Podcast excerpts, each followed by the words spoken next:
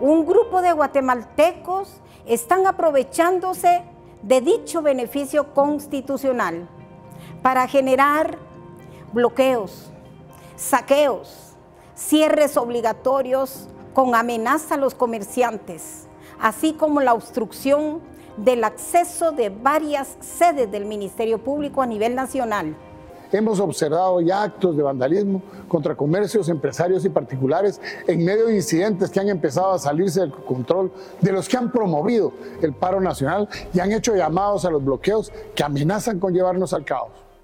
Alejandro Yamatei y Consuelo Porras anunciaron hechos vandálicos que ocurrieron después de sus declaraciones, como un guion seguido para deslegitimar las protestas contra la fiscal general. La noche del 9 de octubre, al mismo tiempo que se transmitía en cadena nacional un mensaje pregrabado del presidente, la Policía Nacional Civil permitió destrozos y saqueos en la Plaza de la Constitución. Horas después se contradijo en sus informes y declaraciones. Esa misma noche la policía lanzó bombas lacrimógenas contra manifestantes. Sobre los hechos, el Ministerio Público presentó una investigación inconsistente. Ninguna de las personas que ocultaron su rostro para infiltrarse en la manifestación pacífica fue detenida, mucho menos acusada. Así el Ministerio Público y la Policía Nacional Civil protegieron a infiltrados en protestas contra Consuelo Porras. Este reportaje es de Ferdi Montepeque y nos cuenta más.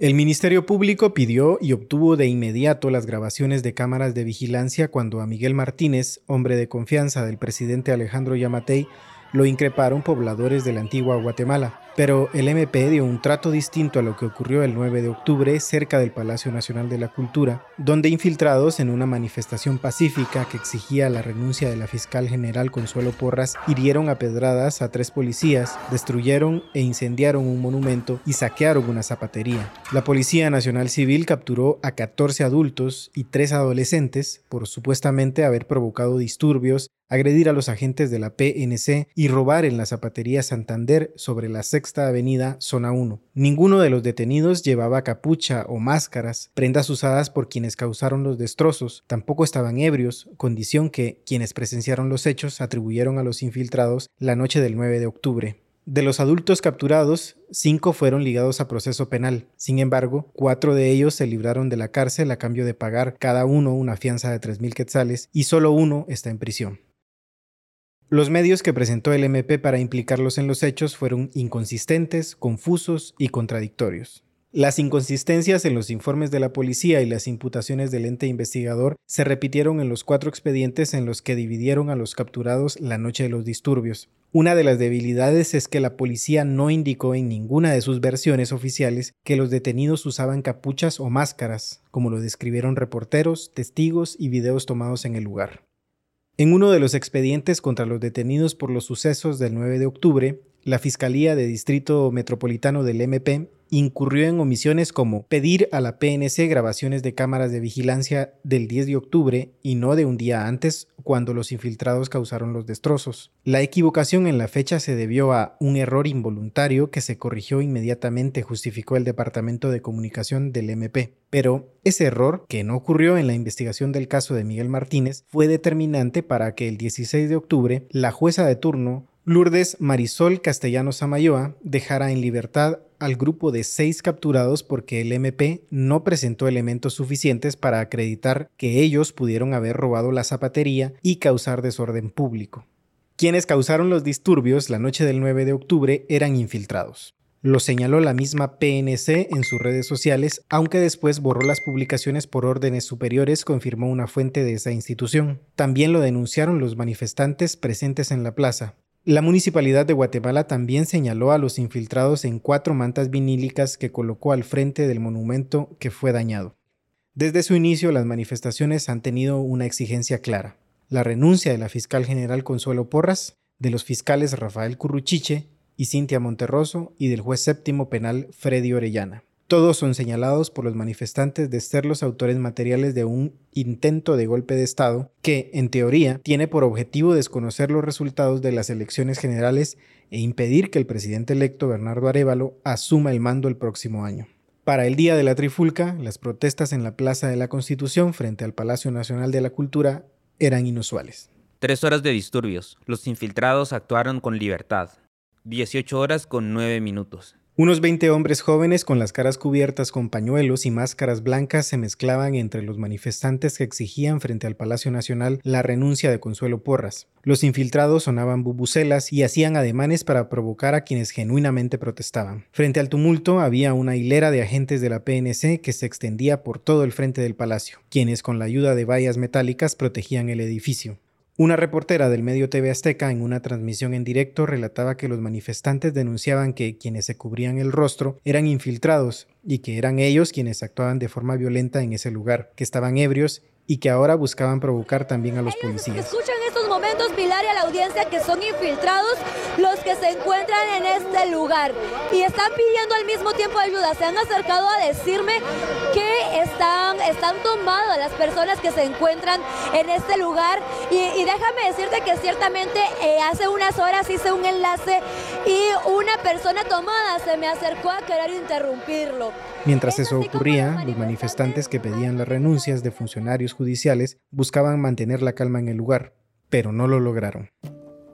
18 horas con 14 minutos. Los infiltrados empezaron a golpear las rejas metálicas que después usaron para agredir a los policías. Los sujetos, con el rostro cubierto, destruyeron las bases de concreto de las cruces del monumento a las 41 niñas que murieron durante y después del incendio del hogar seguro en 2017, para usarlas como proyectiles contra los agentes de la PNC. Tres policías resultaron con heridas. La Plaza de la Constitución estaba a oscuras. Había confusión. 18 horas con 16 minutos.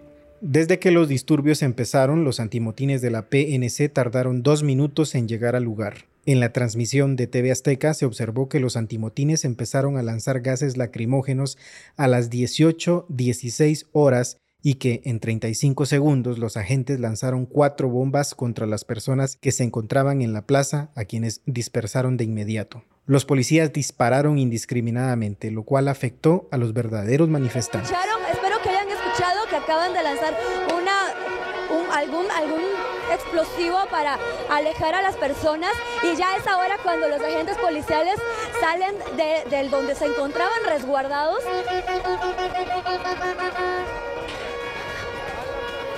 Ya ellos han, salido y pueden, pueden escuchar ustedes, por favor, escuchen lo que está pasando en este lugar. Minutos después, los infiltrados continuaron lanzando piedras y envases de vidrio a los policías. El desorden continuó. Plaza Pública observó que los infiltrados también llevaban piedras para lanzarlas a los agentes y hacia el monumento al Bicentenario. Estas eran blancas y porosas. En la Plaza de la Constitución no había ningún objeto u obra destruida que coincidiera con el material de esas otras piedras. 18 horas con 38 minutos. Agentes de la PNC empezaron a capturar a personas que corrían en la Plaza de la Constitución. Los policías dieron puntapiés a algunos de los detenidos. En las imágenes captadas por los medios de comunicación no se observa a ninguno de los detenidos con máscaras o pañuelos en el rostro. La policía continuaba lanzando gases lacrimógenos. Un capturado entrevistado por este medio con una herida en la ceja izquierda declaró que él estaba parado cerca del portal del comercio cuando fue agredido por los policías. Como lo han establecido los protocolos, no sé qué fue lo que pasó. Aquí tengo inspectoría para que investigue qué fue lo que realmente pasó. El jefe, el de operaciones de la comisaría, estaba nombrado para estar acá. La instrucción que se ha dado, reconcéntreme a la gente, reconcéntreme a la gente. Eso, su director, se, escuchan las detonaciones. Eso estamos este ahorita reconcentrando a nuestra gente, pero no había ninguna instrucción, nadie dio una orden. Ahorita quiero establecer qué fue lo que pasó con Inspectoría General. Reconcentre a la gente. ¿Qué fue lo que pasó el señor ministro ha privilegiado nosotros como director y como eh, escala de dirección.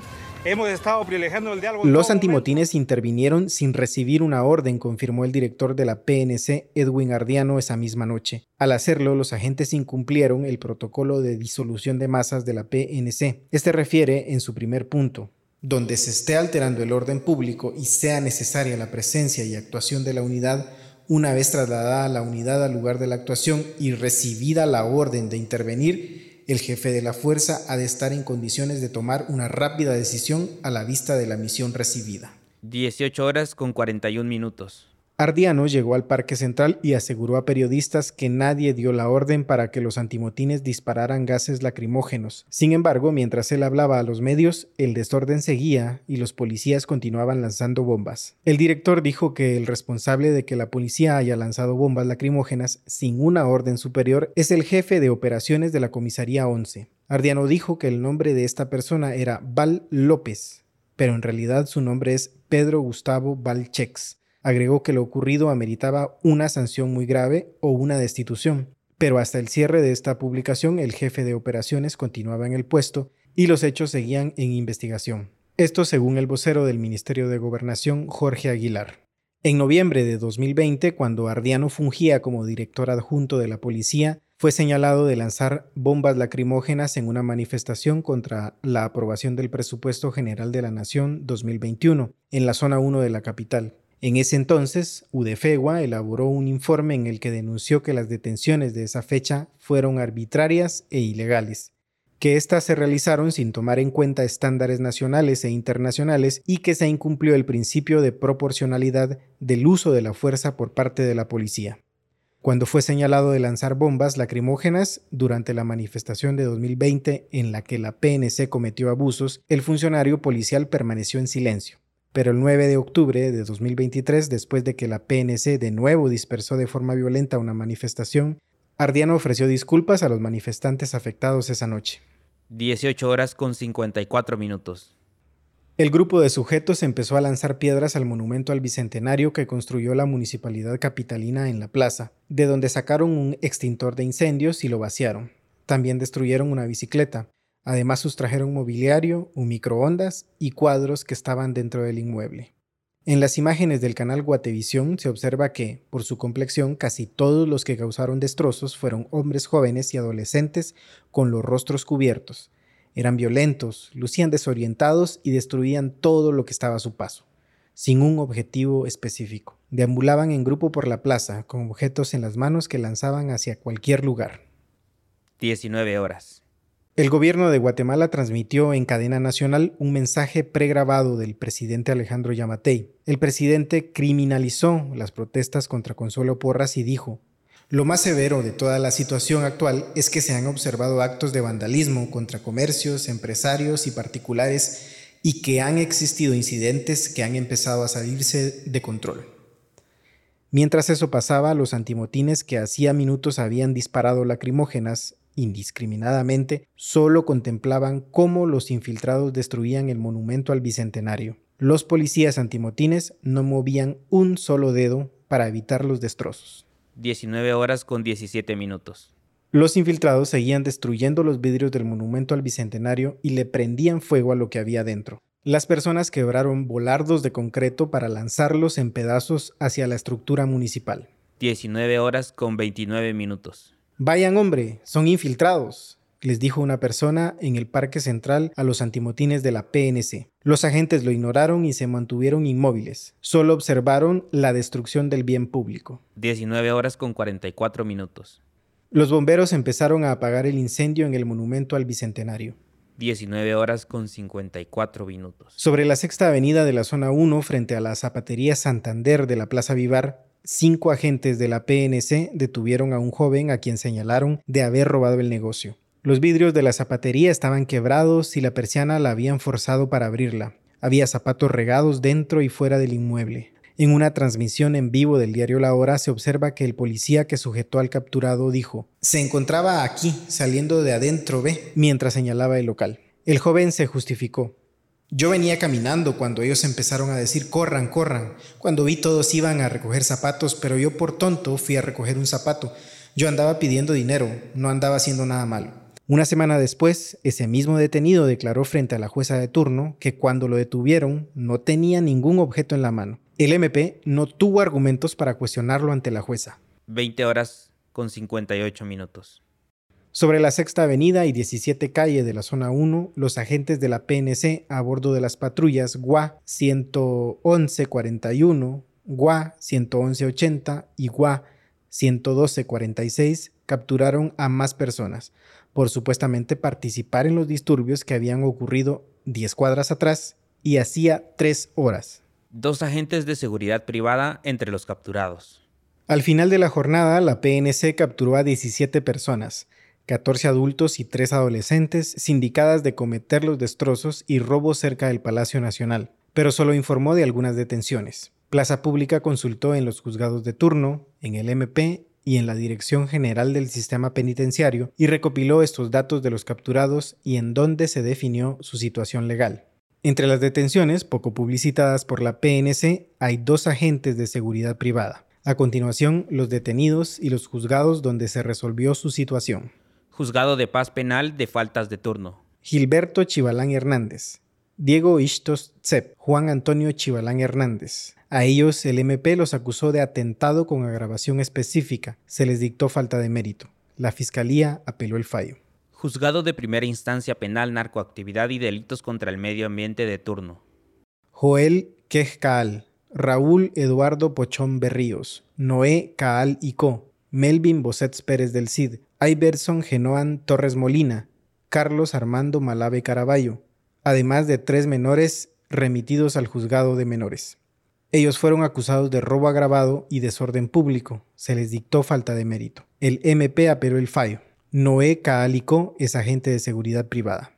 A ellos se suman Tommy David Stanley Ramazzini Ortiz, Glaver Alexis Gramajo García, Rocael Antonio Fuentes González, Dulce Alejandra Pivaral Rivera. Ellos fueron ligados a proceso penal por robo agravado y depredación de bienes culturales. El juzgado les otorgó libertad a cambio de pagar 3.000 quetzales cada uno. La fiscalía apeló la medida sustitutiva. La PNC también detuvo a José Manuel Ochoa Pérez, a él el juzgado lo procesó por robo agravado, desorden público y depredación de bienes culturales. El 11 de octubre ingresó al Centro de Detención Preventiva para Hombres de la Zona 18, donde sigue prisionero.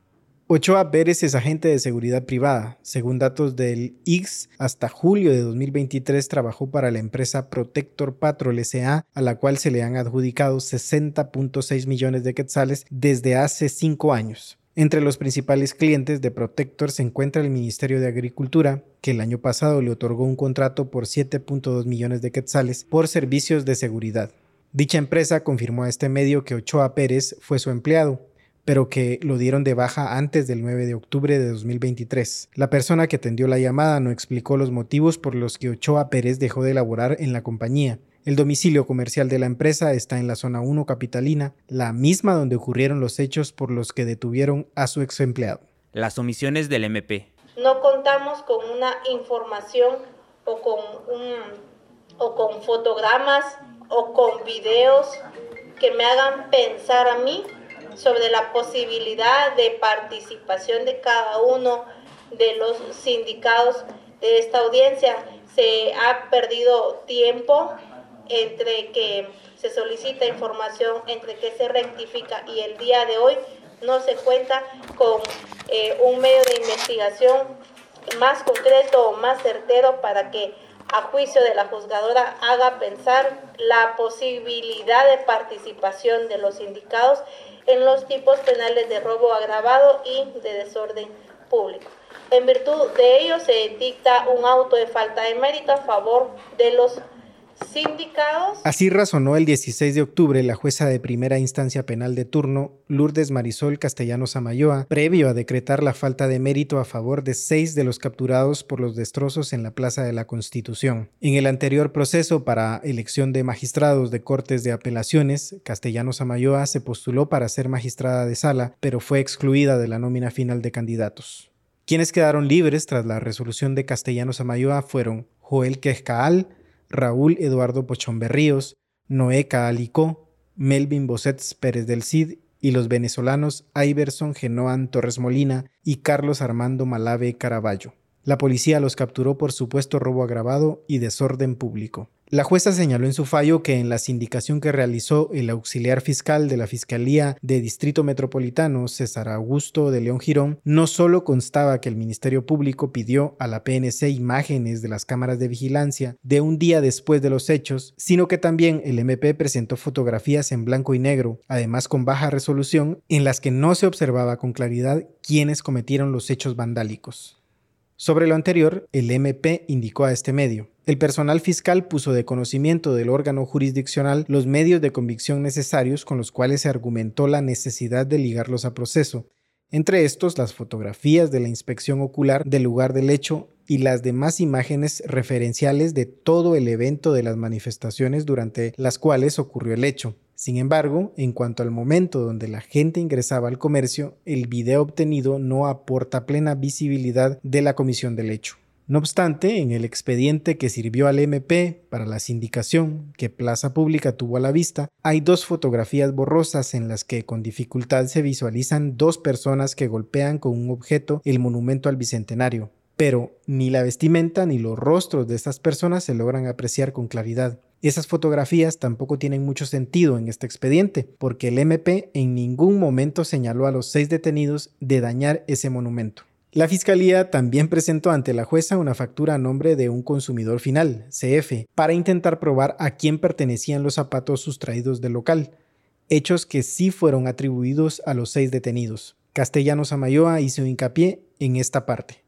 Señaló que con esa factura no se establece el dueño de los artículos, únicamente se comprueba una compraventa. Miriam Mus, abogada de Caalicó y Pérez del Cid, señaló durante la audiencia de primera declaración que el MP tuvo una semana para presentar las imágenes de las cámaras de seguridad de la zapatería Santander para inculpar a los detenidos, pero el ente investigador no lo hizo. Las imágenes de esas cámaras están almacenadas en el centro de monitoreo del negocio, ubicado en la zona 6 de Misco, según la declaración que la encargada dio a la Fiscalía. La oficina de comunicación del MP agregó que las imágenes sí fueron pedidas a la empresa, pero que no fueron presentadas en la audiencia porque el 16 de octubre la movilidad en el país se vio afectada por los bloqueos y manifestaciones contra la fiscal general Consuelo Porras. Sin embargo, para esa fecha la movilización estaba restablecida en casi toda Guatemala. También se informó a este medio que la Fiscalía de Distrito Metropolitano solicitó a la Policía Nacional Civil grabaciones del 10 de octubre debido a un error involuntario, que se corrigió de inmediato. El 13 de octubre, el MP recibió las grabaciones del día de los hechos, pero estas no se presentaron en la audiencia que se realizó tres días después porque, según la jueza, no estaban disponibles para entonces. Las contradicciones de la PNC. Plaza Pública también tuvo a la vista el informe que elaboró la PNC sobre las seis detenciones, así como las que tres policías rindieron a la Fiscalía de Distrito Metropolitano. En los documentos hay varias contradicciones que jugaron a favor de los detenidos el 9 de octubre. Los agentes de la PNC, Aníbal Ventura Juárez Alvarado, Melvin Francisco González Coloch y Otto Orlando Chaclán Reyes, indicaron en sus declaraciones que a las 19.30 horas del 9 de octubre brindaban seguridad afuera del Palacio Nacional de la Cultura cuando un grupo de aproximadamente 20 personas que intentaba ingresar al edificio les lanzó piedras y que por eso empezaron a perseguir a sus agresores. Lo cierto es que a esa hora, frente al Palacio Nacional, no se registró ninguna trifulca, sino que los infiltrados destruían el monumento al Bicentenario. El MP tampoco acusó a los detenidos de agredir a policías, sino que únicamente de robo agravado y desorden público. Los guardias de la PNC dijeron en su informe y en sus declaraciones que fueron agredidos por los seis detenidos. El vocero de la policía, Erwin Monroy, compartió los nombres de los capturados con una descripción que decía estos sujetos participaron en lesiones a dos mujeres policías y un oficial segundo de la policía. Sin embargo, el MP no sindicó a ninguno de la agresión a los policías, únicamente por causar desorden público y robar en la zapatería. A excepción de Joel Quezcaal, todos los detenidos dieron su versión de los hechos ante la jueza Castellanos Amayoa. Sus declaraciones coincidieron en que esa noche hubo mucho desorden y personas con capuchas que corrían con zapatos en las manos después de haber robado en el local. Los agentes de la PNC omitieron en el informe, llamado prevención policial, y en las declaraciones que rindieron ante la Fiscalía la madrugada del 10 de octubre, que varios de los que vandalizaron en la Plaza de la Constitución tenían los rostros cubiertos y estaban ebrios. En sus declaraciones, los policías aseguran que las seis personas que rindieron su declaración el 16 de octubre se encontraban sobrios cuando los capturaron. Ninguno portaba capucha, máscara o gorro pasamontaña. La policía también evitó informar del lanzamiento de bombas lacrimógenas esa noche y aludir la investigación que anunció el director de la PNC en contra del jefe de operaciones de la Comisaría 11, Pedro Gustavo Valchex. Las declaraciones de los agentes de la PNC ante la Fiscalía tampoco concuerdan con el informe policial que ellos redactaron. En este último, los policías dijeron que la primera detención la realizaron a las 20 horas frente a la zapatería Santander. En efecto, en una transmisión del diario La Hora se observa que a las 19.54 horas fue la captura de Melvin Bossets del CID. Pero entre el palacio, donde los agentes dijeron estar a las 19.30 horas, y la Zapatería Santander, donde ocurrió la primera detención, hay tres cuadras de distancia, que los guardias fácilmente pudieron recorrer en unos cinco minutos y no en media hora como se infiere en sus declaraciones a los fiscales del MP. Pérez del Cid declaró frente a la jueza que él se dedica a vender dulces en las calles de la zona 1. Su abogada, Miriam Mus, explicó a Plaza Pública que el joven vive en situación de calle y que se mantiene en los alrededores de la Plaza de la Constitución. Pérez del Cid es el joven que, la noche del 9 de octubre, admitió haber agarrado un zapato mientras pasaba por el local saqueado. Pero en la audiencia de primera declaración no dijo esa parte y solo explicó que cuando lo capturaron no tenía ningún objeto en la mano. Según el reporte policial, los venezolanos Torres Molina y Malave Caraballo fueron detenidos a las 20 horas con 5 minutos sobre la Sexta Avenida y 15 calle de la zona 1. Los restantes tres sujetos fueron capturados a las 20.10 horas. De acuerdo con la PNC, a cada uno le incautaron un par de zapatos robados del negocio saqueado. Si los agentes estaban frente al palacio a las 19.30 horas, como explicaron en su declaración ante la Fiscalía, ¿cómo hicieron para observar que las personas que aprendieron saquearon la zapatería? A tres personas las capturaron siete cuadras después de donde efectuaron la primera detención. En una parte de las declaraciones de los agentes de la PNC, las cuales son casi idénticas, estos aseguran, Observamos a varios individuos corriendo con zapatos en la mano, posiblemente de la tienda de zapatos, pero en otra parte del documento los policías ya no suponen, sino que dan por sentado que observaron a los sujetos cómo habían robado el negocio. Los hoy sindicados momentos antes los visualizamos cuando salieron corriendo de la zapatería que habían saqueado. Durante la audiencia, la abogada Telma Salazar, defensora de Joel Quezcal, cuestionó esa incongruencia en los informes policiales es decir, que de donde ocurrió el hecho, mi patrocinado fue aprendido dos cuadras después. En realidad son siete cuadras de distancia. Los agentes indicaron que fueron alertados. ¿Cómo se dieron cuenta que mi patrocinado salió corriendo del lugar? Los venezolanos Torres Molina y Malave Caraballo al inicio de la audiencia dijeron que eran primos. Luego precisaron que únicamente son amigos. Ambos explicaron que ingresaron a Guatemala por Esquipulas Chiquimula el 8 de octubre, un día antes de los hechos en la Plaza de la Constitución, y que su intención era migrar hacia Estados Unidos. Mientras que Raúl Eduardo Pochón Berríos, otro de los detenidos, también aportó datos confusos ante la jueza de turno, los cuales en ningún momento fueron cuestionados por el MP. Por ejemplo, en el informe de los agentes de la PNC se indica que el oficio de Pochón Berríos es mecánico, pero en la audiencia dijo que se dedicaba a otra cosa. Yo le estoy hablando con la verdad, pura verdad. Yo, yo en sí me dedico, soy, trabajo en una herrería que se llama Creaciones Infantiles Josué, tiene la 17 calle 6-26 zona 1. Plaza Pública verificó esa dirección y constató que en ese lugar no opera ninguna herrería, sino una venta de papas fritas. En el domicilio tampoco dieron razón sobre Pochón Berríos ni por el negocio Creaciones Infantiles Josué. Pochón Berríos dijo a la jueza que llegó solo, por curiosidad, a la Plaza de la Constitución. El lunes 9 de octubre, a las 6 de la tarde, salí de mi casa, más que todo por la curiosidad de ir a ver las manifestaciones. Estábamos con mi hermano y mi primo. Hizo una pausa como para recordar un discurso memorizado. Más que todo por la curiosidad, ir a ver lo que eran las bueno, las manifestaciones. Estábamos con mi primo Jorge, bueno, mi, hermano y mi primo. Perdón, es que me siento algo nervioso. Estaba con mi hermano Jorge Alexander Berríos Fuentes y mi primo Carlos Enrique Díaz. Estábamos frente al Palacio Nacional sentados en unas bancas cuando comenzaron unos disturbios y comenzaron a quebrar vidrios, a quemar cosas, y estaban en un monumento de la municipalidad y estábamos ahí cuando llegaron los antimotines. Un oficial muy amablemente nos dijo que nos fuéramos de ahí, que ya todo se había salido de control. Continuó Pochón Berríos.